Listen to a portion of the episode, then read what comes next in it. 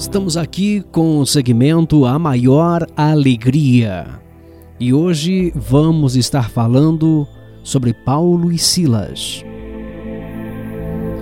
Paulo e Silas tinham sido violentados até ficarem com hematomas e sangramentos. Suas roupas foram violentamente arrancadas dos seus corpos e eles estavam em desesperada necessidade de cuidados médicos.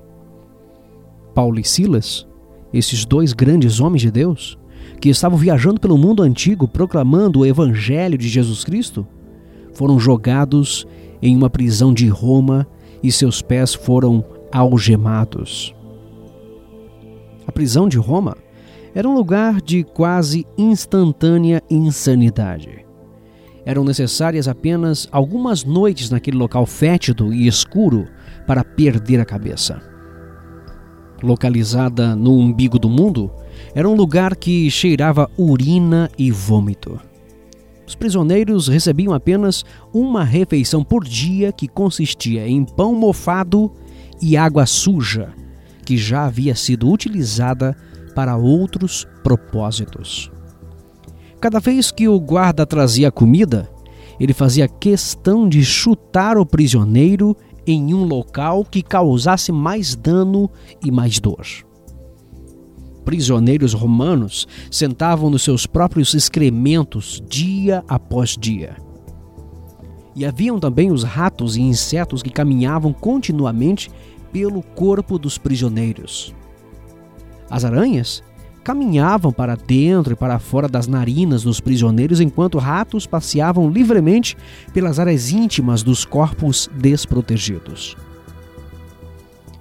Aproximadamente à meia-noite, quando a maioria das pessoas caíam em desespero e depressão, Paulo e Silas encontravam alegria. Sim, eles a encontravam no cheiro pútrido da prisão e na frieza da falta de esperança. Paulo e Silas encontravam alegria, mesmo com os seus pés afundados sem propósito no esgoto de sua própria existência. Paulo e Silas escolheram louvar a Jesus no pior momento de suas vidas. Paulo e Silas encontraram alegria na tribulação. E agora? Qual é a nossa desculpa diante dos nossos problemas? Como cristãos, nós temos uma responsabilidade, sim, um dever divino de encontrar o pior que a vida tem nos trazer com a desafiadora alegria. O texto bíblico em Atos dos Apóstolos, capítulo 16, 22 a 34, quero ler. Vamos acompanhar? Aí uma multidão se ajuntou para atacar Paulo e Silas. As autoridades mandaram que tirassem as roupas deles e os surrassem com varas. Depois de baterem muito neles, as autoridades jogaram os dois na cadeia e deram ordem ao carcereiro para guardá-los com toda a segurança. Depois, de receber essa ordem, o carcereiro os jogou numa cela que ficava no fundo da cadeia e prendeu os pés deles entre dois blocos de madeira. Mais ou menos à meia-noite, Paulo e Silas estavam orando e cantando hinos a Deus, e os outros presos escutavam. De repente, o chão tremeu tanto que abalou os alicerces da cadeia. Naquele instante, todas as portas se abriram e as correntes que prendiam os presos se arrebentaram. Aí o carcereiro acordou, quando viu que os portões da cadeia estavam abertos, e pensou que os prisioneiros tinham fugido. Então puxou a espada e ia se matar, mas Paulo gritou bem alto: Não faça isso! Todos nós estamos aqui.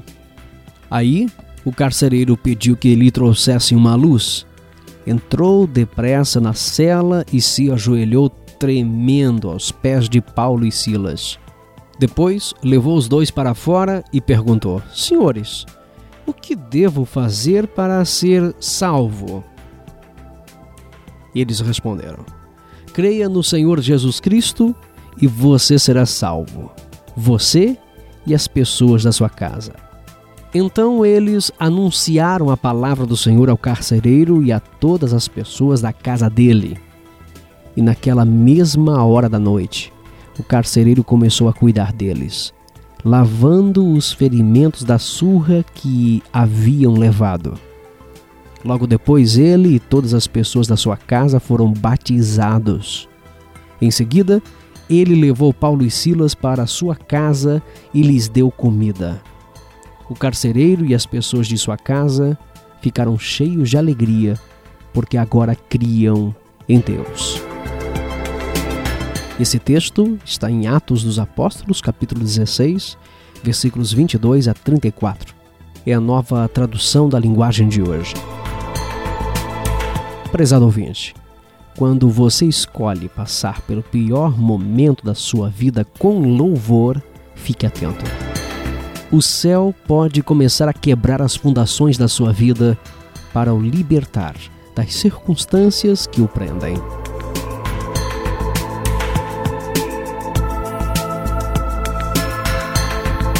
Lembre-se, no meio das circunstâncias, louve ao Senhor. Ficamos por aqui. Aqui é Márcio Batista e até o nosso próximo encontro. A maior alegria. Um abraço.